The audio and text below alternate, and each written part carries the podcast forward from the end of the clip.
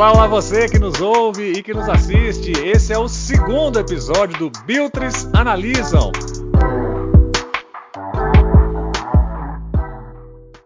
Um episódio em que nós vamos decodificar, nós vamos destrinchar, nós vamos analisar a fundo o segundo jogo do Minas pelas semifinais do NBB contra o São Paulo.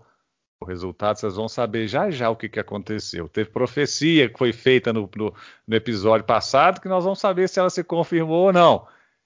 De novo, eu estou, eu sou Francisco Campos, ao meu lado virtualmente está Elton Mendes. Tudo bom, Elton? Tudo bem, Francisco? Tudo bem, Matheus? Um abraço para você que nos ouve, nos assiste, nos escuta, que nos prestigiam com a sua é, triste audiência. Ah, é, triste não, é vamos dizer, machucada audiência. Machucada audiência. Nós temos aqui é... também, mais uma vez, ele, Pô, o nosso nem acabei convidado. de me apresentar, você já Não, tá já, todo mundo já te conhece, precisa acabar de apresentar nada não, porque o nosso convidado está aqui, nosso grande Matheus Superbe, mais uma vez conosco com seu microfone de telemarketing. É... Matheus, tudo bom? Não, não tô nada bem. não tô oh. bem. Esse time do Minas não tem como deixar ninguém bem, mas bom dia, boa noite, boa tarde, querido ouvinte. É, espero que vocês estejam melhor que eu, mas a gente está aqui para destrinchar, dissecar o jogo de hoje, dessa quarta-feira. Muito bem. Bom, na verdade o que aconteceu foi o seguinte: para quem não sabe, o Minas perdeu o jogo 2 para o time do São Paulo. Até se fosse uma derrota normal, né? É, não teria sido tanto problema. O problema é que o Minas arrancou de quinta, liderou até o último quarto e depois acabou cedendo a vitória. Né? O curioso é que se no jogo passar, aliás, vou, vou, já vou começar fazendo essa pergunta, fazendo às vezes aí de, de para o nosso querido convidado. No jogo, o, o, que, que você percebeu logo de cara, Matheus, que estava diferente do, nesse jogo 2 em relação ao jogo 1? Um?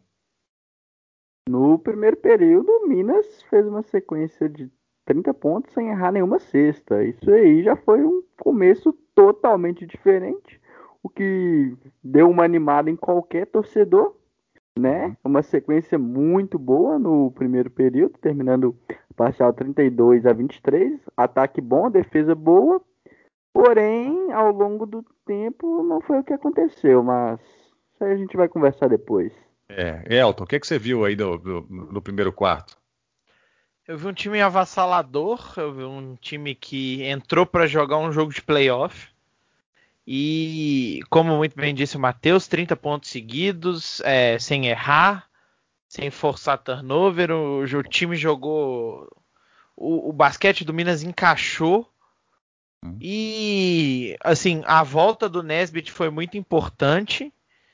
Mas é, o Minas me lembrou o Nigel Mansell no Grande Prêmio do Canadá de 1992. O que, que aconteceu? O que, que ele fez lá? Porque todo na mundo sabe o que, o Nigel Mansell fez. Na última volta ele ficou sem gasolina e o carro parou no, no meio da, da, pista.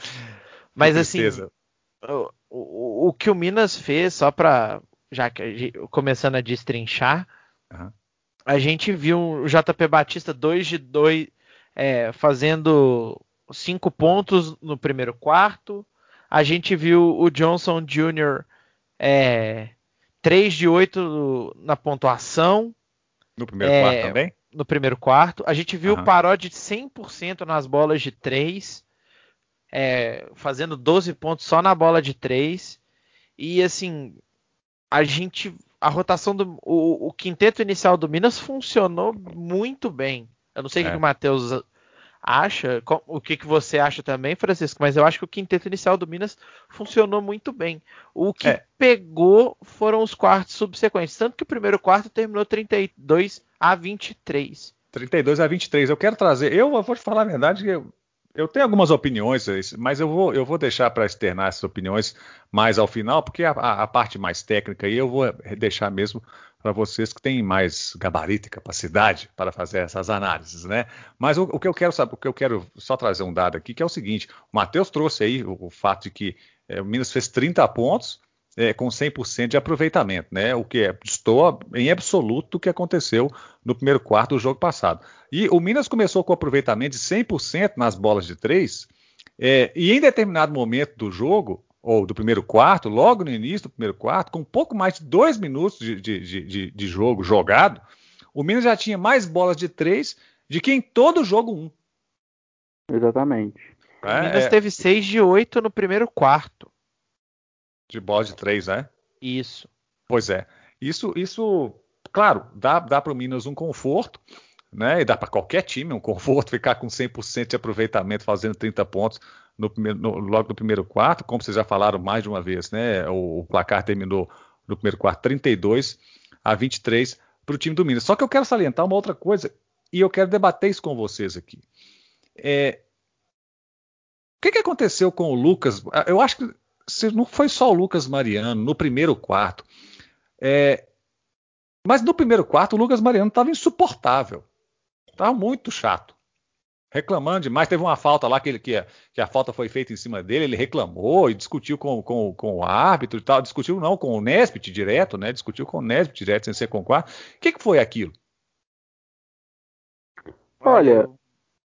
Pode, pode ir. Falar, Matheus. Ah, não, então pode. eu vou que que acontece? O Lucas Mariano reclamou realmente nesse lance, né? Foi citado, Francisco. Mas o Lucas Mariano não estava tão bem assim no primeiro tempo, né? São Paulo uhum. de maneira geral, mas o Lucas Mariano, por ser o segundo principal jogador do time, não estava bem. E acho que o fato dele não estar no jogo, essas reclamações tendem a acontecer mais, né? O jogador, quando não está bem, ele costuma ficar chato. Não só o Lucas Mariano, mas vai muito do jogador realmente não tá qualquer tá bem, um, né? começa a, qualquer um começa a reclamar demais, qualquer coisa falta. Acho que passou um pouco por isso também, de não ter se acertado dentro de quadra.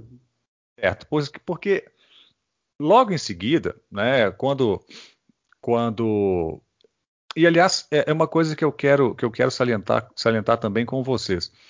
É, nós percebemos no primeiro jogo um, um equilíbrio emocional especial do time do time do São Paulo. Porque a questão de equilíbrio emocional no time, no time do Minas é uma coisa que nós que acompanhamos o Minas assim há, há um certo tempo, né? Eu, acho que de, de, nós três aqui, eu sou o que acompanha há menos tempo e eu acompanho, sei lá, 5, 6 anos. A gente sabe que equilíbrio emocional não é o forte do time do Minas, né? Mas é, Chegou o segundo quarto, o Minas, o Minas como, como o Elton falou, foi um, um, um, primeiro quarto avassalador do time do Minas, tudo encaixou, o ataque funcionando, a defesa funcionando, a transição funcionando, 100% de aproveitamento não sei aonde, então não sei o quê, beleza. Vamos para o segundo quarto, vamos. O Parodi saiu no segundo quarto. Uhum. Eu quero saber, eu quero saber de você, Elton, e de você também, Matheus, você aí, vocês decidem quem vai começar. É, o que que isso quer dizer para a estratégia do Léo Costa? É, eu não entendi. Eu sinceramente não entendi. A gente, o Parodi foi o jogador mais quente do Minas no primeiro quarto. Uhum. É, mesmo ele tendo jogado. É, ele jogou 8 dos 10 minutos. E assim, no segundo quarto, o Léo foi dar rotação pro Minas e o Parodi jogou 4 minutos. E isso pegou para mim demais, porque o cara tava quente, o cara tava 100% em bola de 3, 100% em bola de 2, tanto que o Parodi teve ele não teve uma bola de 3 no segundo quarto, ele não tentou uma vez. Uhum. E nesse mesmo momento, o Léo deu rotação para caras que não jogaram bem e que não estavam bem, que é o caso tanto do Queiroz quanto do Davi Rosseto quanto do Ronald. Quanto do Ronald, isso mesmo. O, o Davi jogou seis minutos. Seis minutos. Uhum. Enquanto o Parodi jogou três minutos e meio. Você tira o seu armador quente, jogando o que ele está jogando. Não, sinceramente, não sei como é que estava a questão física do Parodi. Pode ser que ele tenha sido uma escolha é, física e não médica e não técnica. Uhum. É, mas não é uma escolha que é, é uma escolha que eu questiono. Por mais que você tenha que fazer rodar o time, é um jogador quente jogar quatro minutos e seu armador reserva que não que tentou três pontos e não acertou nenhum, não dá. Certo, certo. O, o negócio é que assim, o, o, o Minas, em função da saída do Paródia, acabou dando uma diminuída. Foi como se tivesse assim, tirado o pé do acelerador, continuou ainda com o embalo que estava lá da aceleração anterior, mas é, deu uma diminuída. E mesmo com essa diminuída, o, o, aquele, aquele evento que aconteceu com o Lucas Mariano é, acabou contaminando o restante do time do São Paulo e todo o time do São Paulo começou a ficar enjoado. O Mortari tomou uma falta técnica, se eu não estou enganado. É, o time, qualquer coisa que, que acontecia, o pessoal reclamava muito, mas ainda assim foi um quarto em que o Minas produziu bem, porque o segundo quarto terminou 54 a 37, ou seja, uma, uma vantagem maior do que aquela que, que conseguiu é, o Minas no primeiro quarto. Né? Matheus, você acha que é, é, é, porque eu estou tentando entender, acho que todo mundo tentando entender essa derrota aí, mas é porque assim, eu vejo o Minas tendo uma, uma diminuição na sua produção, mas vejo o São Paulo também tendo essa diminuição. Você acha que isso foi. É, até que ponto isso contribuiu para esse, para esse avanço do time do Minas, mas que acabou não se sustentando? Olha, eu acho que, como o Elton falou, que a sustentabilidade do Minas não foi prorrogada no terceiro período, e principalmente no último, né, mas a gente vai chegar lá ainda, calma, é devido à rotação. É, rotação foi ruim, os bancários não vieram bem realmente. O único que se destacou um pouco foi o Queiroz, mas mesmo assim com cinco pontos, né? Sendo dois de lance livres, então a gente já vê o nível. Ronald zerado, Gui Santos zerado, é, Davi fez dois pontos, mas teve é, dois lances livres, né? Dois de 10, sendo lance livre, certo? Então fica realmente complicado se sustentar, porque o quinteto titular em si foi bem, jogaram bem, é, mas os cinco jogar 40 minutos fica puxado, questão física mesmo, no final do jogo não aguentaria. Então eu acho que se passa por isso. A rotação não conseguiu acompanhar o volume tanto na defesa quanto no ataque do time titular. Isso veio a prejudicar no decorrer do jogo. Certo. Agora, aí a gente vai para o intervalo do jogo, né? E, e, e assim, eu, eu, tenho uma. Eu falei isso no, no, no, nosso episódio passado, tem uma coisa aqui na minha boca. Eu falei no episódio passado que é o seguinte: que uma coisa que o, o Minas tem e que eu acho muito positivo, em especial olhando para as outras as outras é, campanhas que o Minas fez nos outros campeonatos, é que o Minas agora tem uma liderança, tem um comando. Comando esse que sabe mexer as peças para poder fazer alterações. É nítido, assim, a gente vê o comportamento do time em determinado momento e depois o comportamento do time mudar. Nós fomos para o intervalo, ok, estava isso aí, chegou o intervalo, foi para. Cadê o dado aqui? 54 a 37. Né? É, e nós fomos para o terceiro quarto. E aí a coisa começou a mudar. O Elton, quando começou o terceiro quarto, o que, que você viu do time do São Paulo? Eu vi um time mais concentrado e com muito volume de jogo, o mesmo volume de jogo que apresentou no primeiro jogo. É, forçando bola de 3, é, a gente viu o Jefferson 4 de 10, não, perdão. A gente viu o Bennett chutando bola de três, a gente viu o Chamel chutando bola de três, a bola de três do Lucas Mariano também caiu.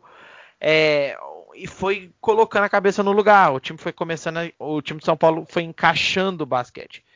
E mesmo sem rodar, parece que o, o, o porque como eu disse no episódio passado, o Mortari não é fã de rotação. Uhum. É, o time acertou a defesa.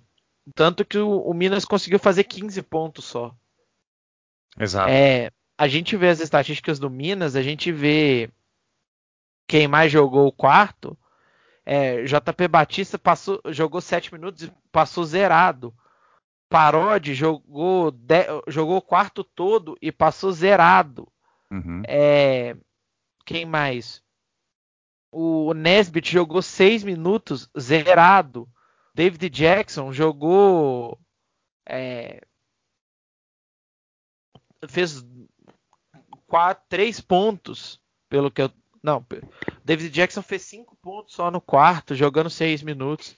É. E assim, e o, o, que eu disse, é, o que a rotação atrapalhou, que Gui Santos e Queiro, principalmente o Gui Santos, o Gui, a, mais atrapalhou o time do que ajudou. Sim, eu, eu vou, eu tô, eu tô, tô guardando essa pergunta para fazer para vocês. Eu perguntei, Matheus, pro, pro Elton, quando começou o terceiro quarto, o que, que ele viu do time do São Paulo? Quando começou o terceiro quarto, o que, que você viu do time do Minas? Olha, o time do Minas sentiu a volta impotente do São Paulo, né? Até que no início ele estava um pouco equilibrado, mas depois da metade do terceiro período para o final, São Paulo se impôs ao jogo, conseguiu fechar a parcial 23 a 15. Ok, uma parcial ainda até tranquila, né? O Minas foi pro último período liderando por 9 pontos, se não me engano, estava 69 a 60, né? Mas o time já começou a sentir um pouco, não igual contra o Franca no jogo 2, né? Que estava uma diferença de 31 pontos, chegou a ficar 7. Mas o time sentiu a, crescimento do adversário. Isso é um ponto que tem que ser já analisado em momentos grandes da temporada. É, quartas de final e semifinal, o time abre uma vantagem, mas aí o adversário faz uma corrida de pontuação e o time começa a sentir Amém. muito. Isso tem que ser. Se ainda tiver temporada, se continuar, se a gente conseguir roubar o próximo jogo, a vitória, tem que ser algo já para se prestar mais atenção. Pois é, é porque se olharmos aqui para o primeiro quarto, como eu falei, né? Já falei isso, vou falar quantas vezes forem necessárias. 32 a 23 para o Minas no primeiro quarto. No segundo quarto foi 22 a 14. Ok, se juntar as duas, né? Nós ficamos bem na fita. Só que aí, depois, o, o, o São Paulo ganhou os, os dois quartos. O Matheus falou 23 a 15 no, no terceiro quarto e 30 a 16 no quarto quarto. Aí, antes da gente entrar no quarto quarto, eu quero saber o seguinte. Eu, e aí vai, vai uma pergunta para vocês dois. O Elton começa respondendo. É, ok. Começou o terceiro quarto, a gente já viu que tinha alguma coisa ali que estava diferente. Essa coisa que você. Que, o que, o que, que vocês, na opinião de vocês, vocês identificam que foi o Minas que passou a jogar mal? Ou foi o Mortari junto, que fez, fez os ajustes corretos e acabou fazendo o time do São Paulo jogar bem. Porque o, o Minas não tinha motivo para jogar mal, entendeu? Já, já, já tinha ganhado os dois primeiros quartos e terminou o segundo quarto, é, terminou o primeiro tempo com uma vantagem grande no placar. Hoje eu acho que o Minas mais jogou mal do que o São Paulo jogou bem. O jogo inteiro? Ou só o, o terceiro quarto? O jogo inteiro. É Acho que tirando o primeiro, terrível, né? o, o, tirando o primeiro quarto, se a gente ver a pontuação do São Paulo, é, é, vamos dizer que é uma pontuação. O São Paulo mantém uma média de pontos dentro de uma margem de erro. É, o Minas não, o Minas foi muito dispare. É. o, o, do primeiro para o segundo tempo. É, se o jogo passado foi mérito total do São Paulo, hoje foi demérito do Minas. Hoje o, hoje o São Paulo jogou nos erros do Minas. Uhum eu volto a repetir isso, é inaceitável para um jogo de playoff, para um jogo de pós-temporada, a rotação do banco de um time semifinalista passa zerada. Passar zerada, né? É isso assim, aí. Se a gente olhar o, o é, plus minus, a gente vê essa diferença gritante. Isso né? mesmo. O, o, plus, a gente vê o plus minus. O Ronald jogou 8 minutos o jogo todo. O plus minus do Ronald é menos 27. Isso não dá. Não dá. O Gui Santos coisa. jogou 10 minutos, o plus minus do Gui Santos é menos 18. Como Mateus. o plus minus do Davi também é menos 18. Não adianta. O Davi tem. O Davi 2 de 10 em, em, arreme, em pontos, sendo que foram pontos só em lance livre. O Gui Santos passou zerado. O Gui Santos tentou 8 pontos e não acertou nenhum. O Ronald jogou 8 minutos eu, eu vou passar para o Matheus, uhum. mas o Ronald passou, jogou oito minutos na posição que ele joga. Se não me engano, o Ronald é quatro, né? Se eu tiver errado, vocês me corrijam. Cinco. É, um cara que joga de cinco, de pivô, passa zerado, sem é. sequer tentar. Tem alguma coisa errada, né? pontuar. Né? Tem alguma coisa muito errada. Não certo. adianta. Matheus, você também acha, Matheus, que foi mais demérito do Minas e mais e, e, do que mérito do São Paulo e é o terceiro quarto? Um pouco de cada. Eu acho que o Minas teve uma queda de rendimento sim, mas eu vejo que o Mortari aplicou o famoso nó tático no Léo Costa. É, Como que você uma... enxerga esse nó tático, então? Na situação, porque eles todos manteram os titulares. Ah, perdão, o Mortari manteve o seu quinteto, porque ele não roda muito. O único jogador que vem do banco geralmente é o Renan Lenz, né? Mas ele soube atacar a defesa do Minas, usar a força do Jorginho, seja contra o Shaquille Johnson, seja contra o próprio Parodi. Ele soube usar isso, soube explorar o garrafão e as bolas de três, né? Porque o São Paulo castiga na bola de três realmente se der espaço. Então acho que se passou um pouco por isso, né? E o Léo Costa ainda tentou insistir um pouco com os bancários, mas quando viu que não dava certo, manteve o quinteto inicial, quinteto titular, mas que também não conseguiu, conseguiu, recuperar. Teve até uma hora que a gente passou à frente, que é aos 80, é, 71 pontos, salvo engano, 81, não lembro agora. Mas logo em seguida o, São, o Minas já errou, o São Paulo pegou a bola, passou à frente novamente, daí já não teve escapatória, o Minas já não conseguiu alcançar mais o marcador. Pois é, quando a gente foi para o último quarto, é, o, o, início do último quarto, na hora. Porque assim, eu vou, eu vou, eu vou falar isso outra vez. Eu falei, falei isso no episódio passado, eu vou falar de novo agora. Só, só para completar, só para complementar, a última vez que o Minas claro. passou na frente foi faltando 1,49 uhum. Quando ficou 81,80. Isso, exatamente, Elton, obrigado. Foi. Então, como eu estava dizendo, é, eu já disse que, na minha opinião, o, o time do Minas tem um comando e esse comando é capaz de fazer ajustes. O que, que, que, que acontece? O que, que acontece? É, na hora que eu vi o primeiro tempo do Minas, o Minas fazer aquele primeiro tempo, em especial o primeiro quarto, assim, destruindo, e eu vi o terceiro quarto meio estranho, eu falei assim: bom, o Léo tá vendo isso aí. Nós vamos, certeza que ele vai conseguir fazer esse ajuste aí para poder, para o Minas poder voltar no último quarto e segurar essa vantagem.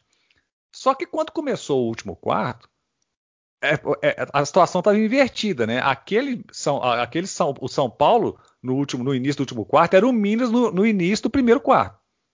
Já chegou destruindo e tal. E aí eu vi uma cena que foi uma cena que me deixou muito desanimado no início do último quarto. Que teve um jogador do Minas, não sei se foi o JP é, ou se foi o Nesbit, que na hora que, que, que sofreu uma falta, que sofreu uma falta, não, que fez uma falta no garrafão do time do São Paulo, a pessoa, ele foi abaixou a cabeça assim e saiu andando de cabeça baixa, assim, sabe, andando assim, mas vagando. Não, não foi andando em direção a um determinado lugar, não, estava andando a esmo, assim, vagando. Eu falei assim: é, rapaz, essa expressão corporal aí não tá boa, não. Porque o, o, o, o Minas só foi pontuar quando o cronômetro marcou 7,50. 7,50. Antes do fim do último quarto, antes do fim do último quarto, o São Paulo tinha tirado 17 pontos de vantagem. Foi um momento antes dessa, desse, desse 81 a 80 que vocês mencionaram aí. Então, é, você vê, com um minuto, com faltando um minuto para o fim do jogo, o Minas tinha feito 27 pontos no segundo tempo inteiro. Quer ver? Olha lá, o, o, o São Paulo fez 30 no último quarto. O Minas tinha feito 27 no segundo tempo inteiro. É, o São Paulo terminou com 22 pontos de diferença no segundo tempo. Isso é um absurdo. É. Aí, eu quero saber de você o seguinte: o que, que foi que o Minas não conseguiu fazer para frear esse São Paulo que estava assim, tratorando o time do Minas? O São Paulo tratorou o time do Minas no último quarto. Eu, você quer falar, Matheus? Pode ir, pode ir. Ah, eu acho que o São Paulo jogou nos erros do Minas.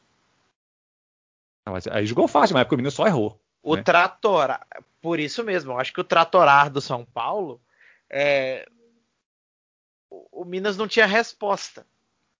O, o, São Paulo perguntava e o Minas não respondia. Então. Eu acho que isso aí, eu acho que. Eu foi acho aumentando que você tá dizendo, é, eu acho que você está dizendo em palavras o que o, que o Matheus disse, explicou, o nó tático. Né? Esse nó tático, no final é, das contas, eu, o resultado dele é esse, né? Exatamente. Eu acho que não, é isso. Eu acho que a chave do jogo foi essa. É, é, jogar no erro do adversário.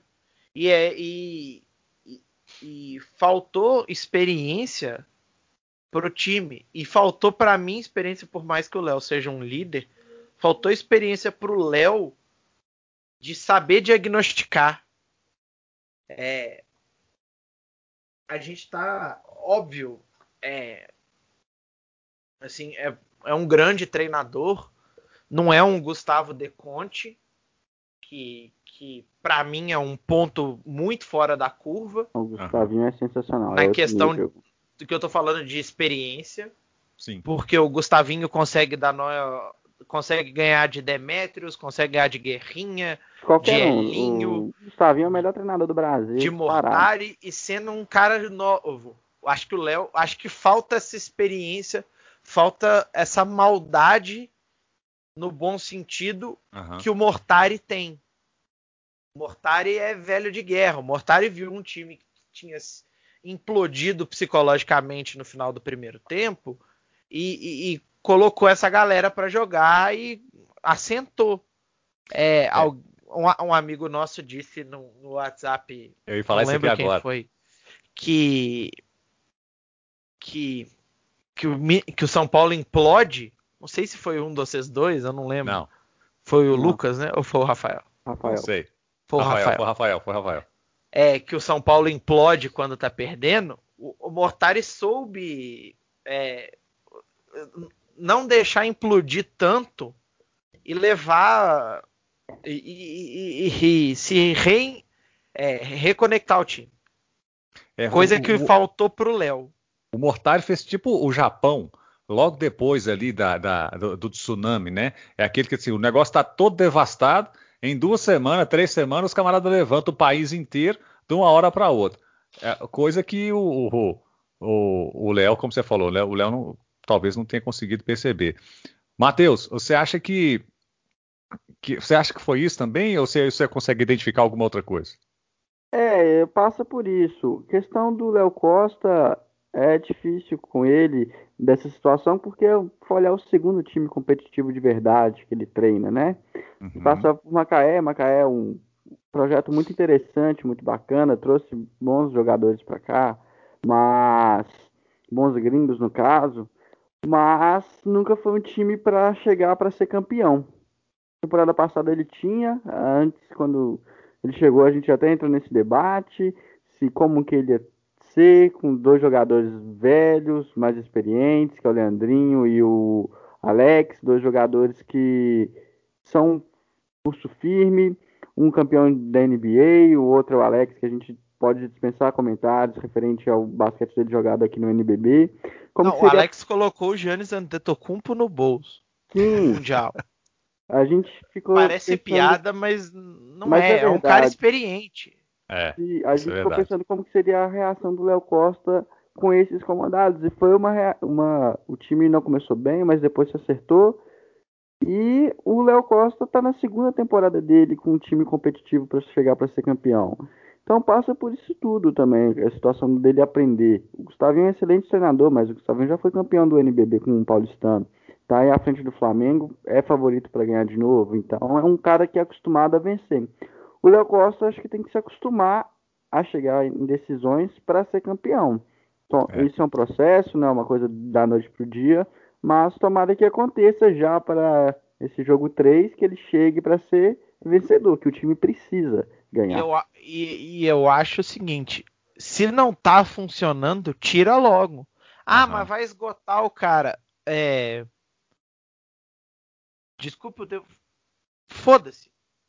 É vida ou morte, Fraga. É playoff. É playoff, não tem. Não tem, ah, tem não amanhã, né? Pro É, Minas não tem agora só tem, pro Minas agora é vencer e ir embora para casa. Não, não entra na minha cabeça, sinceramente, o Gui aproveitar Santos a joga. praia no Rio de Janeiro, porque a gente sabe da É. situação que tá. Então é de volta para BH todo mundo. ir embora para casa mesmo. Não entra na minha cabeça, por exemplo, é, tanto o Ronald quanto o Davi quanto o Gui Santos jogarem um quarto da partida zerados. É. Não Foi como, se o Minas, foi como se o Minas tivesse. eh, tal- talvez essa sua análise, Elton, seja, seja muito precisa se a gente imaginar eh, um jogo em que de um lado tem um time com cinco jogadores e do outro lado tem um time com dois. Já, É. que, tre- já que três deles não jogaram, né? Em, em um quarto, em um quarto inteiro. ou ter três pessoas que não sabem jogar basquete.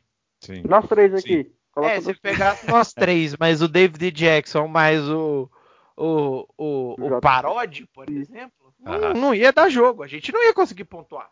Pois é, eu quero, eu quero trazer uma, uma, uma questão para vocês, que é o seguinte. É... Só, só, só, um parêntese rapidinho, só para completar. Claro, claro, vamos lá. É, o Lucas Mariano teve 36 minutos, o Jorginho jogou o jogo todo, o Chamel, com 40 anos, jogou 34 minutos. Muita o Jefferson, física dele. 32, Ele é muito preparado fisicamente. E o, e o, e o Cornelius Bennett jogou 35 minutos. Certo. E o Renan? E o Renan jogou 10 minutos. Os mesmos 10 minutos que o Gui Santos passou zerado, o Renan fez é, um, um, de dois na bola de dois, de três e dois lances livres corretos. Pois é, já fez cinco pontos, né? Uh, assim, a gente está a gente tá falando sobre a gente, eu, eu quero logo de, já já eu quero mudar um pouco a perspectiva dessa análise nossa, mas nesse momento eu quero dizer uma coisa. É, a gente mencionou, conversou, falou sobre o Léo, sobre o Léo é, e tudo mais, o Léo Costa. É, ok, eu concordo com vocês. É, de fato, ele é um bom técnico, já falei isso, eu elogio ele, porque no passado que eu, que eu presenciei do Minas, os técnicos que, que, eu, que eu vi comandar o time do Minas foram, foram técnicos realmente sofríveis. Eu vou falar bem assim, sofríveis. Mas agora eu acho que não. Eu acho que o Léo Costa é um bom técnico e eu acho que vocês concordam comigo.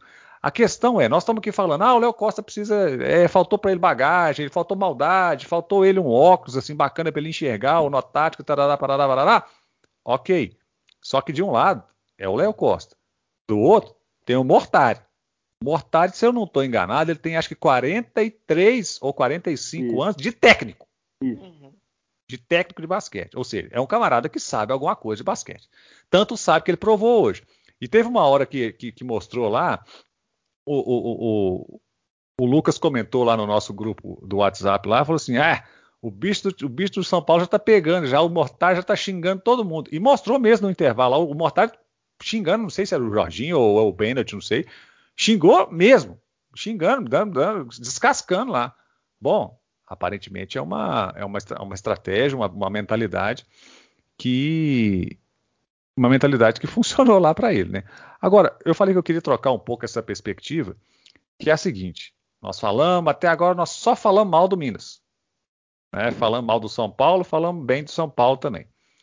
Mas o El tá quase tirando a, a, camisa de raiva que ele tá nela. É, agora é o seguinte: quais foram, na visão de vocês, mesmo com essa derrota, e essa derrota dolorosa do jeito que foi hoje, qual, qual, quais foram, na visão de vocês dois, começando pelo Matheus, os pontos positivos que o Minas apresentou? Ponto positivo. A bola de dois, o Minas teve 60% de aproveitamento, 62% de aproveitamento, isso é muito bom. O David Jackson, a pontuação dele, ele fez 25 pontos em 34, 3 de 6 na bola de 3. Realmente, ele saiu 100% nas bolas de 2. Acho que fica o trio aí: Parodi, David Jackson, Shaquille Johnson, todos jogadores que nos colocaram no jogo no início, do, no início tentaram nos manter, mas os três sozinhos não conseguiram, né? Com apoio também do Nesbitt do JP, a gente não pode esquecer, o JP finalmente jogou bem, fez oito pontos, mas pegou 11 isso. rebotes. Isso para mim foi uma grata surpresa. Ele realmente é, voltou a jogar bola, teve eficiência de 16, né?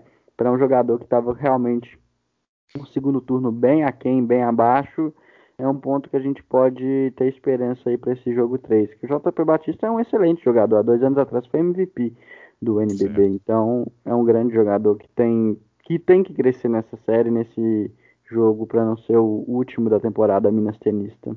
Ô Elton, e você? Que, qual, qual, qual, quais são, na sua visão, os pontos positivos que o Minas apresentou no jogo de hoje? É muito isso que o Matheus falou. Um grande jogo do David Jackson.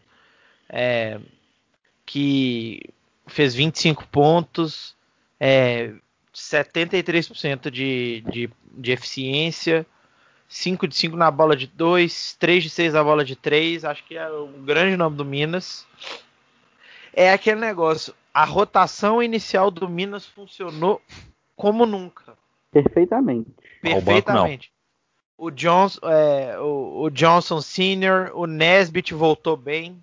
É, o que a gente esperava era isso. O Nesbitt voltou bem, jogou 26 minutos. É, grande partida do JP Batista. É, dá para ver a diferença quando o JP Batista joga bem. Não é à toa que ele teve um plus-minus de 24. É, perdão. É um grande jogo o, o quinteto titular do Minas funcionou. Certo. Para mim o erro tá na o erro foi a rotação. Certo. E foi acho que começou e foi, por exemplo, tirar o Parode para colocar o Davi no segundo período. Ali você quebra o ritmo do jogador. Você é. quebra o, o, fluxo do jogador. Isso atrapalha. O cara vai voltar, ele vai continuar jogando bem, mas ele não vai estar, tá, ele, ele não vai estar tá do mesmo jeito. Já cortou o embalo, né? É, popular. É. Cortou é, o embalo. É, tá descendo a ladeira em alta velocidade, chegou alguém e, e, mandou, e mandou parar. Uhum. agora. Fica, é foda. É, agora eu tenho, eu tenho uma, uma, uma, pergunta a fazer, que é a seguinte. É, vocês me conhecem lá do, do, a gente se conhece já há um bom tempo lá dos jogos do Minas e tudo mais. E vocês sabem que quando o Minas estava ah, nos campeonatos passados, não no último, porque o último a gente não pôde também estar tá lá, né? Mas nos campeonatos passados, vocês sabem assim, é, o Minas começava o primeiro quarto, um jogo qualquer lá, jogando muito bem e tal. Aí a gente pegava e falava assim: bom, nós precisamos saber agora qual que vai ser o, o, o, quarto que o Minas vai apagar. Porque o Minas sempre apagava em um quarto, nem que depois ele voltasse lá, mas ele, mas ele sempre, sempre tinha um quarto que o Minas jogava muito mal. E uma coisa que eu sempre falei é que o time do Minas precisava de um psicólogo. A gente via assim os jogadores chegar, correr debaixo da cesta, chegava debaixo da cesta e jogava a bola para trás. Parece que a pessoa não tinha assim uma, uma, uma, uma, autoestima, sabe? Ela não tinha uma confiança que ela, que ela fizesse, que chegasse e fizesse o sexto. E aí, eu, quando a gente analisa essa partida de agora, é, vocês mencionaram aí a figura do Alex e do Leandrinho, né? é, eu fico pensando, ok, vocês já, já, já elogiaram o, o, JP Batista no jogo de hoje, JP que inclusive estava vindo com um desempenho assim bastante aquém do que ele demonstrou na primeira fase do campeonato, né, na, na, no primeiro no, no, turno do campeonato, melhor dizendo. E eu pergunto para vocês, não está faltando para o time do Minas ou não faltou nos, nesses dois jogos, no primeiro jogo e no jogo de hoje, uma liderança? E, não, e eu não estou falando de número, não. A questão aqui agora é uma questão emocional, uma questão de ânimo. Não faltou um líder para o time do Minas tenta a quadra, não? Mas eu acho que essa seria a função do David Jackson, não? Ou do JP Batista. Ou Também. do JP Batista, que é um camarada que é rodado, tem experiência. 40 anos, tem... é, passou muito tempo na França, é ídolo na França, tem a, a chave da cidade onde que ele jogou, em Le Mans mas ele precisava de trazer essa experiência e liderança para o Minas. Precisava para um jogo desse é, chamar a galera lá no tempo técnico, falar galera, calma, vai, vamos jogar o que a gente sabe, tá, vai dar certo. Precisava disso, realmente, ali na quadra. O time fazer uma cesta, uma defesa, se animar, se empolgar, sabe? Vibrar. Acho que faltou um pouquinho disso no final. Sim. Você falou da falta que teve, só um minutinho, Francisco. Ah, perdão. Ah, desculpa, eu, eu, tô, eu tô, é porque eu tô querendo saber a resposta do Elton. O time, você falou que o situação do corpo da pessoa apático e tudo mais. Aham, então, aham. Me desliga, sabe? Foi igual eu no final da transmi na transmissão que eu fiz na Twitch, eu tava apático, triste, mas eu não tava em quadra, eu não podia fazer absolutamente nada. Quem tava em quadra é que tinha que estar tá mais ligado, né? Eu acho que isso é, eu acho que isso acaba revoltando a gente um pouco, né? Porque a gente quer muito o time ganha a gente não, e a gente não pode fazer nada. O Elton, eu fiz a pergunta para o Matheus se estava faltando liderança dentro de quadro. O Matheus falou o JP, você falou o David Jackson. Como que você acha que o David Jackson podia, poderia contribuir para ser essa liderança dentro de quadra? A postura dele em quadra, de ser, de chamar a responsabilidade para ele, de chamar o a, a bola para ele, pedir bola. É... Porque o David Jackson fez isso no Vasco da Gama, na época Aham. do Dedé. É, foi quando eu comecei. Eu gosto muito, eu sou muito fã do basquete do David Jackson. Acho um baita jogador. Ele jogou Eu muita acho- bola hoje, inclusive, né? E eu acho que falta. é, por mais. Ele não vai salvar a pátria sozinho. Mas ele. É ele chamar a responsabilidade para ele dentro de quadra. Tentar Uhum. agredir mais o assista. É, acho que não só ele, lógico, mas para mim é, é a grande referência tática do Minas. Se o, se o- se o JP Batista é a referência de experiência, a referência tática no small ball, lá no um contra um, no chute de perímetro, tudo é o David Jackson. Eu acho que ele tinha, ele tem que chamar mais essa possibilidade para ele. E eu não sei se eu, eu também acho que, que esses medalhões deviam é, cutucar o Léo também. Eu acho que ele é autoridade também, mas eu acho que vale é, Aquela chamada, né? questionar com educação Claro. e respeitando a hierarquia, questionar as escolhas do treinador. A gente vê muito isso na, a gente vê muito isso na NBA, a gente vê muito isso no NBB mesmo, é, com a liderança. A gente citar o Flamengo, é, Olivinha, Marquinhos, que são os dois nomes, são os dois ídolos. É, é o Zico e o Júnior do basquete do Flamengo. Verdade. É, É, isso é o Marcelinho, que é, é o Marcezico, né? é, não, vamos dizer, Do elenco hoje, atual. É, mas É. deu pra entender a, a- a- pra- a alegoria. que Vamos dizer, fez, né? é o Gabigol e o. Não, não vou- o Olivinho é muito mais bom caráter do que o. Gabigol. É, mas assim, são aqueles caras que, sei lá, às vezes eu acho que se o Ricardinho. Se o Ricardinho. Se o Exato. Gustavinho vai fazer. Eu tô viajando. Se o Gustavinho vai fazer alguma escolha que, que possa ser equivocada, esses caras chamam a responsabilidade para eles.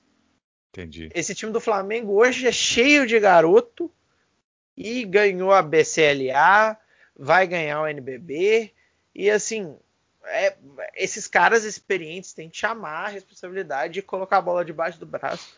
A gente sabe todo jogo do Flamengo, o Olivinha vai botar a bola debaixo do braço e vai fazer 20 pontos. Marquinhos vai Principalmente fa- em jogo importante. Isso, os caras crescem. O que? Tá acabando o jogo agora. Agora em tempo real. O Aham. Marquinhos tá com 19 pontos. É, Ah, O Flamengo, o Flamengo vai vencendo. Fal- Faltam três minutos para acabar o jogo. O Flamengo vai vencendo a partida nesse momento por 72 a 62, né? O Olivinha tem 4 pontos, mas o Marquinhos tá com 13 pontos, 19 Sim, pontos. Então, assim, falta pro Minas esses caras é, medalhões chamar a responsabilidade.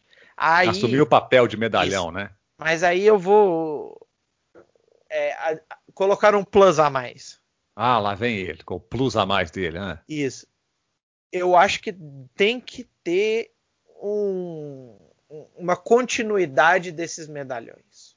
Eu sei que é difícil, eu sei que é Sim. complicado, mas se monta o time em cima é, do David Jackson e do JP e do Nesbitt, colocando numa situação hipotética, se- imaginemos que o, o Parodi e o Johnson Sr. não fiquem, é, montar um time, esses caras serem os agregadores, serem os, os, o- o- o- os mentores desse- desses novos jogadores que vão chegar, entendeu? Eu, eu vejo muito isso. Agora, que é antes que da gente. no Flamengo. Entendi. É, a gente sabe que não é, não é, não é costume do Minas fazer esse tipo de manobra, né? O Minas, o Minas assim, cada quase é quase assim, a, a cada NBB é um time novo que o Minas vem é, trazendo quase que por inteiro, né? Foi, pô, a gente, nós, nós gostamos demais do Alex, o Alex não, não continuou.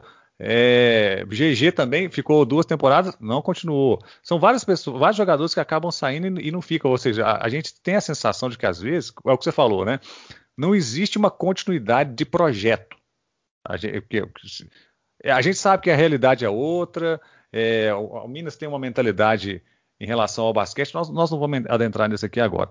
Bom, é, eu tenho uma questão a levantar aqui para vocês dois, que é a seguinte: é, antes da gente passar a falar das estatísticas, uh, assim, já falamos super de estatística, né? Mas aquela, aquele resumo das estatísticas que a gente, que eu, que eu sempre gosto de fazer, fazer uma pergunta para vocês. Eu, eu tenho uns, uns, palpites aqui com base no que o Elton e que no que o Matheus falou, falaram.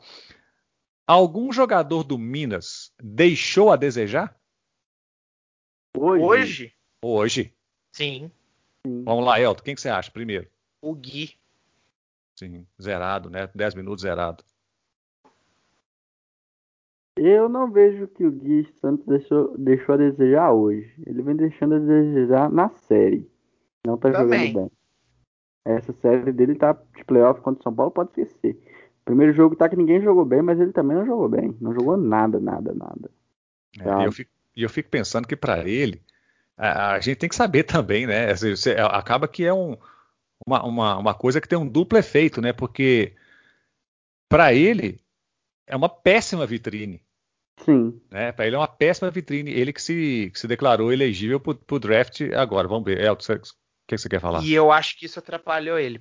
Muito. Então, era, era o que eu ia falar assim, como eu falei, é, tem um duplo efeito, né? De um lado, é um efeito, é, é uma coisa ruim para ele, ou seja, quem tá vendo o Gui, o Gui jogar vai falar assim, ah, esse menino passou 10 minutos zerado, não vou chamar não. Mas com, tem o outro efeito, é, é, o outro lado da moeda que é, pô, eu tô, eu tô elegível pro draft, tô aqui jogando, já fiz uma partida mais ou menos e agora tô fazendo essa partida zerada aqui. O Matheus vai me entender, eu vou fazer uma comparação esdrúxula, mas o Matheus vai me entender. é, Sabe aquele aluno de ensino médio que passou o Enem, ele larga a mão na escola? Sim. Ele já fez o Enem, a nota do Enem, ele tá esperando, ele se matou de estudar para fazer o Enem. Chegou, passou o Enem, ele larga a mão. Aí a nota sai 4, sai 3,5. Que antes, do, antes dele fazer o Enem a nota era 8, 9, 10. Ele larga de mão. Aí, assim, fica aquela má impressão. E para hum. mim o Gui relaxou demais. Essa coisa de seleção, de ser elegível para draft, já, de querer, de já imaginar a cabeça dele na Olimpíada, no pré-olímpico, na NBA, no futuro. Eu acho que isso não. Tem que alguém falar, meu filho. Calma, você tá no Minas. Você ainda mora em Belo Horizonte. Tá no você, ainda, Minas. você ainda tá no Minas. Você ainda vai pra Rua da Bahia. Sim, não vai pro, pro Staples Center, não vai pro, pro Barclays Center, pro. Falar pro... Assim com ele jogadores, calma, jogador, Isso. calma. É, Ainda jogador tem jogar aqui. Isso, calma, meu filho, relaxa. E o mais importante não é você pensar daqui a um ano você está assinando contrato com a NBA e Europa, não. Você tem que jogar agora. O que é agora que vai valer para talvez você ser chamado, entendeu? Tem que, tem que dar uma segurada, realmente. E, pois é. E, e, atrapalha o ritmo para um possível pré-olímpico.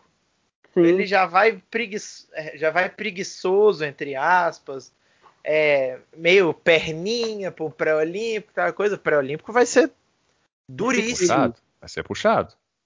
Né? Olha só, é, a gente identificou como na, na, na, no nosso primeiro Biltres Analisa, com a presença do Matheus aqui conosco, é, que por sinal é uma presença bastante enriquecedora aqui, viu, Elton, para o nosso, pro nosso podcast. É, mas a gente identificou que uma das, uma das coisas que atrapalhou o Minas no, no jogo 1 foi a ausência do Nesbit, que hoje estava em quadra. E aí, vocês acham que fez tanta diferença assim a presença dele em quadra em relação a, a, ao jogo que ele não jogou? Sim, o Nesbit não é um cara que vai fazer chegar média de 17 pontos, 10 rebotes, mas é um jogador que ele preenche muito bem a quadra na defesa e no ataque. É, é um jogador muito forte, defende muito bem, ataca bem, sabe fazer bloqueios, espaçar quadra. Então ele é um jogador que às vezes o box score não conta pra gente como que foi o uhum. jogo dele. Tem que ser um jogador que realmente que você observa em quadra. Se for pegar só os números, talvez ele você não vai ficar surpreso com o jogo dele, mas é um jogador que erra muito pouco, sabe? Claro que hoje não foi a melhor partida do Nesbitt, poderia ter rendido mais. Porém, mesmo assim, é um jogador importante para o elenco, para a montagem do elenco. O Nesbitt é um jogador realmente importante. Certo. O, o, Elton, pega os números aí, porque eu tenho uma pergunta para te fazer antes da gente analisar as estatísticas, que é a seguinte: É, a gente notou que no jogo passado que os rebotes foi, os rebotes foram é, fundamentais para a diferença que o Minas apresentou. Na, na, partida de hoje, os rebotes também fizeram diferença ou, ou não? Uh, cre... Estou com dificuldade de ler as estatísticas, assumo. É... Foi 36 para o São Paulo e 33 para o Minas. Hoje Isso. foi mais equilibrado. Isso. Entendi. Ou seja, não fez tanta diferença assim, ah, né? agora eu entendi. Eu sou... Mas é porque tá somando, teve... né? É. O trem... Ah, os números do site da Liga também não ajudam. É. é, é não, eu, é feito. Eu sei. Eu, em específico do, com relação aos rebotes, tem hora que é tá, um é... pouco... RO mais RD. É, rebote ofensivo, rebote defensivo, Isso. rebote Agora totais. Que eu vi. E é. para mim, acho que o ponto, o ponto não fez diferença. Mas se a gente for olhar nos números, São Paulo teve 11 rebotes ofensivos. Minas 6. Contra 6 do Minas. Aí sim. É, mais do que o rebote defensivo, o rebote ofensivo é crucial. É muito difícil você não ganhar um jogo se você não ganha a batalha dos rebotes. Uhum principalmente no os rebotes ofensivos. É a chance de você recuperar uma jogada que deu errado. E, e, e muito pouco. Se você certo. pega muito pouco rebote e não consegue transformar esse rebote em ponto, piora a situação muito ainda. Não, não foi. Não foi ah, o. O é ponto é da derrota. O, isso, mas é, é, é, um elo da corrente. Certo, entendi. É, o Elton, pega aí aquela estatística, aquele resumão das estatísticas, os, os, destaques do jogo. Os destaques do jogo nós vamos ver que é o samba de uma nota só, né? Ah, vai, né, esse aí é o barulhinho da Itatiaia, né? Param, pam, pam, pam. Os destaques do jogo, Elton, agora com você, o samba de uma nota só, né? É, você começa com São Paulo ou com Minas? Você começa, o samba de uma nota só só pode ser o São Paulo, né? Isso. Jorginho de Paula, 22 pontos. Lucas Mariano, 18. Bennett, 17. Jefferson, 13. Chamel, 12. Que é basicamente o quinteto titular do. Exato. Que é o quinteto titular do. O Jorginho flertando com outro triplo-duplo, só faltou. Faltou uma assistência. Uma assistência. Isso. É. Jorginho, 11 pontos. Lucas Mariano, 10. Rebotes. É, os dois com duplos duplos, rebotes. Chamel e Jefferson 4, Renan Lenz 3. Assistências, Jorginho 9 assistências, Bennett 3 e Chamel 2 assistências. É, por que, que eu falei que foi o samba de uma nota só? Porque o Jorginho, o Jorginho liderou em pontos, liderou o time do São Paulo em rebotes, liderou o time do São Paulo em assistência.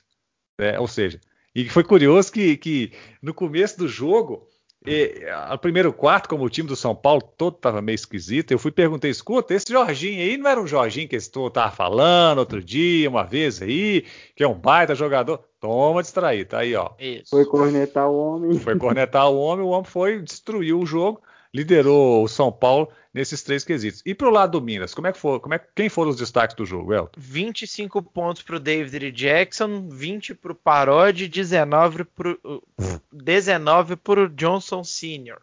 Hum. Nesbitt e JP Batista, 6 e 8 pontos, respectivamente. É, assim, a gente, 11... antes, antes de passar a analisar, eu, eu vejo assim, olha só que interessante, a gente vê no time do São Paulo o Jorginho tem 22, o Lucas Mariano tem 18, o Bennett tem 17, Jefferson 13, Chamel 12.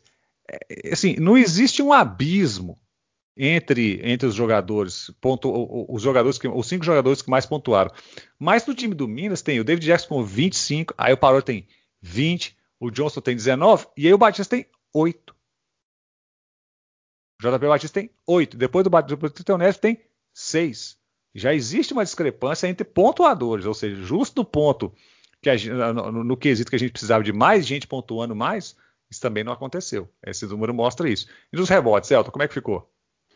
Os rebotes, 11 para o JP, 5 para o Johnson Sr. e para o David Jackson, 4 para o Parodi e 3 para o Nesbitt. Uhum. E o JP quase com duplo-duplo.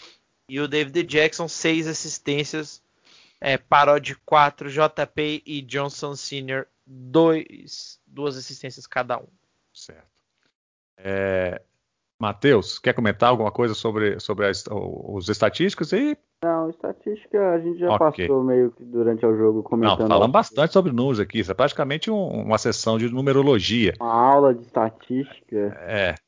É o seguinte, agora, agora é que vem. Primeira coisa que eu quero dizer, eu quero dizer duas coisas. Primeiro, o próximo jogo é depois de amanhã, né? Tá. Hoje, é, ah, eu não falei no começo desse podcast, é não, mas depois de amanhã não. Não é depois de amanhã não?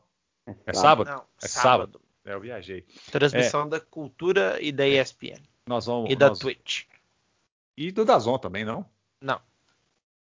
Eu vi o sinalzinho errado aqui, é porque tá pequeno aqui. Deve ser minha... também. Tá pequeno aqui na minha tela. Tem, tem Dazon também. Tem Dazon também. Então não é dia lugar 15. assistir. Tem, é, é dia 15. Eu não falei não na abertura, não, mas hoje é dia 12 de maio, viu? Dia 12 de maio. É... Bom, o próximo jogo, como eu falei, é sábado. Então o Matheus me corrigiu muito apropriadamente. É sábado. Vai, acontece de novo às 6 horas da tarde, lá no Maracanãzinho, como o Elton já falou, transmissão da Twitch, da TV Cultura, do Dazon, da ESPN. É... Segunda coisa que eu quero dizer. Matheus falou no programa passado que assim que a gente ia ganhar a série por 3 a 1 perdendo o jogo 1. Aí nós perdemos o jogo 2, Matheus. Você, você vai dar uma, uma reformulada na sua, na sua profecia aí ou você resolveu entregar os pontos? A gente esqueceu de combinar com o Jorginho, né? Essa minha profecia. eu vou mandar um WhatsApp pra ele e falar, ô Jorge, aí você me quebra, pô. É. E outra coisa que, falando em derrota, esse, eu vou dar um de neto, de craque neto agora. Eu Lá não vem. jogo mais, pô. Os caras tá me cobrando no Twitter, os caras tá me zoando porque meu time perdeu. Eu não é. jogo mais. Aliás, eu nunca joguei, eu só sou um torcedor. O pessoal é. agora tá me humilhando na internet. Porque meu time entregou uma vantagem de 19 pontos. Pão! É. O Elton pegou essa referência do pão aí. Peguei, peguei. ninguém, ninguém mandou, ninguém mandou você, você, soltar profecias por aí, né?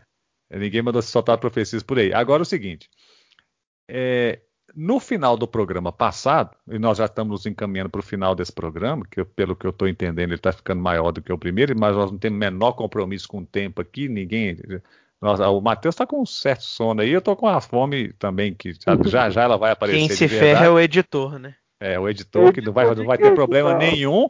Ele vai só pegar o arquivo, vai julgar lá, colocar uma coisa na ponta, outra coisa no final e deu, né? Porque esse programa aqui não dá edição, porque nós não estamos nem aí para isso. Mas é o seguinte, no final do programa passado, eu fiz uma pergunta para o Matheus e eu fiz a mesma pergunta para o Elton. Eu vou repetir essa pergunta para o Elton e vou repetir essa pergunta para o Matheus, que é a seguinte: o que que o Minas tem que fazer para tentar resgatar o jogo que colocou o time da Rua da Bahia na segunda colocação do NBB? Primeiro, Elton.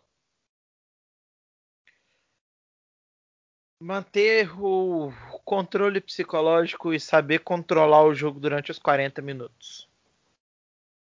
Simples assim. Só isso. Só isso, tá. Só isso. Matheus. Eu não preciso dizer outra coisa. O Elton resumiu tudo. Resumiu não, porque é muito simples. É óbvio, objetivo.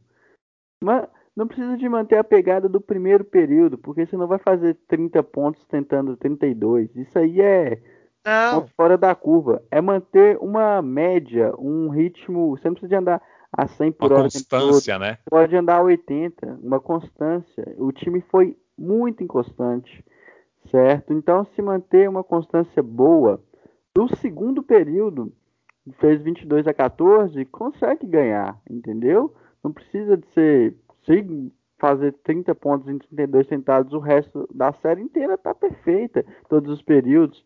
Mas é uma coisa que a gente sabe que é fora da curva. Se manter uma constância, dá para levar. O time do Minas é um time bom. E que os espíritos da Batalha de Cajazeiras voltem a povoar o ginásio do Maracanãzinho. Que grande jogo aquele. Aquele porque jogo é inesquecível. Não, né?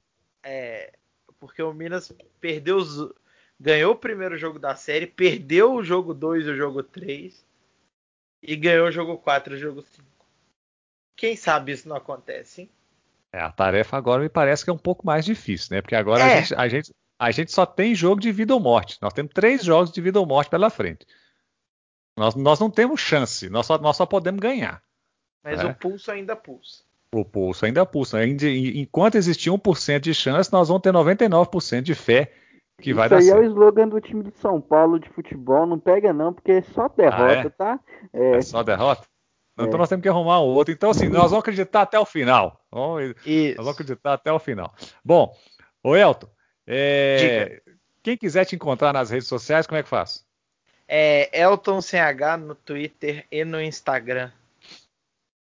Ó, o e Matheus, você, eu, não vou, Matheus? eu não vou arriscar falar, falar o do Matheus, porque em geral eu falo, mas do, do Matheus é muito complexo. Como é que é? Como é que é no Instagram? No Instagram, mate underline superb, M-A-T-H underline superb.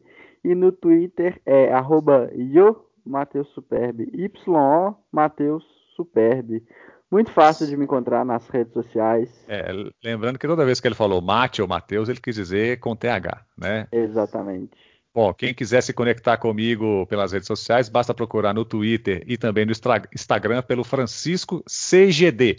C de casa, G de gato, D de dado. E se conectar conosco nas nossas redes sociais do podcast Os Builders, no Instagram como arroba Os Builders e no Twitter como Pod Os Builders, P-O-D Os Builders. Claro, se você quiser fazer algum comentário, xingar o Matheus, eh, falar mal do bigode do Elton, lá na- nas- na- em qualquer uma dessas redes, utilize as hash- a hashtag podcast Os Builders.